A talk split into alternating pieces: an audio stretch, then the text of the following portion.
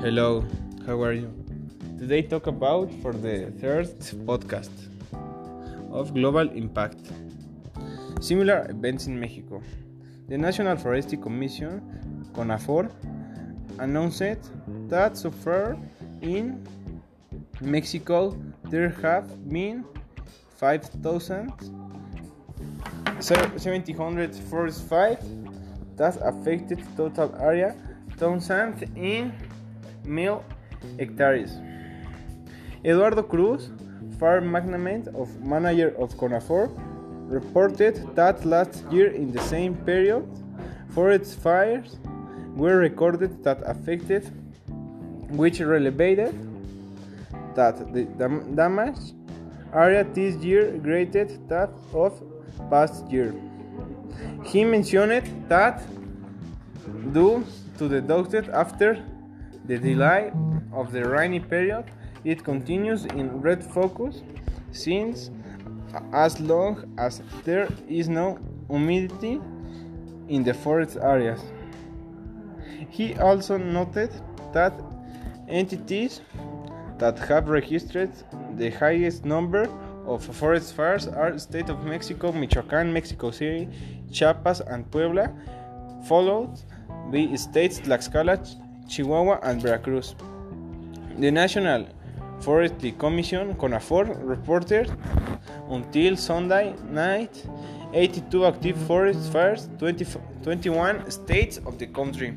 Oaxaca, state, has registered the most causes with 11 until of 30 hours after Jalisco, Michoacán, and Guerrero were located with 11 fires each. Chiapas registered 8. The 82 fires affected in Mexico of 8 team were in protected natural areas allowed of all team and smallest category. Uh, in the same period, the state of Mexico was the one that had registered the most fires in a second place in Michoacán, win 82 and headed to Mexico, ton 45. Hmm. Action plans to rebuild.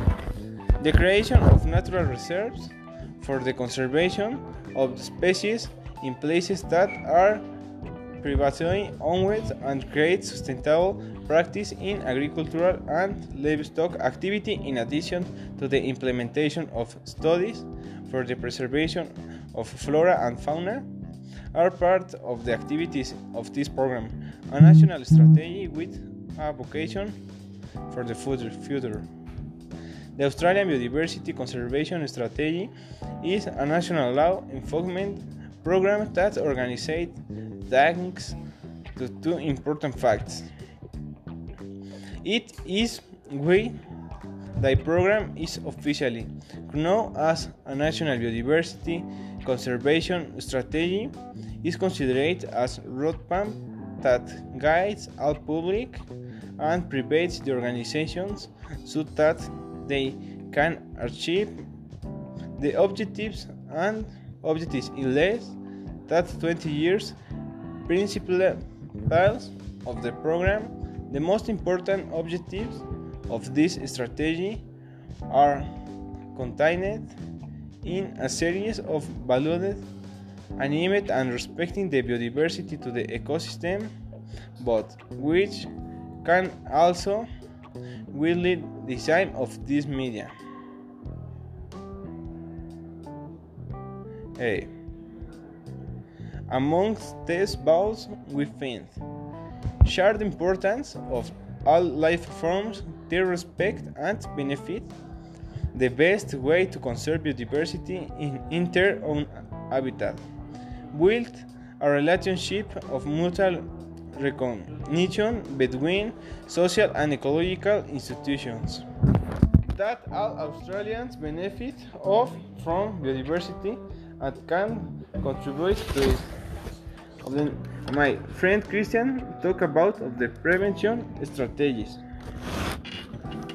4,000 of years The indigenous people of Australia have burned the earth long before Europeans invaded the colonized the country.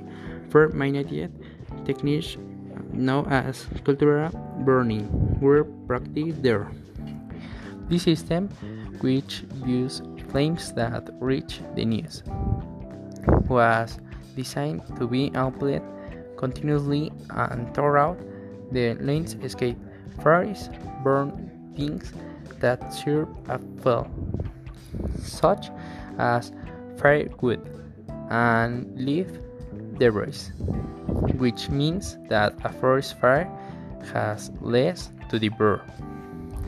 Since the fire crisis began in Australia last year, calls for a better reintegration of these techniques have increased, but it should have happened before was an expert in Aboriginal wisdom. It is the concept of making the central field to everything we do as Aboriginal peoples. It is about what we can return to the countryside, not just what we can get from it. And that's it for the third podcast and that's all of the three podcasts. Thank you for your for your attention.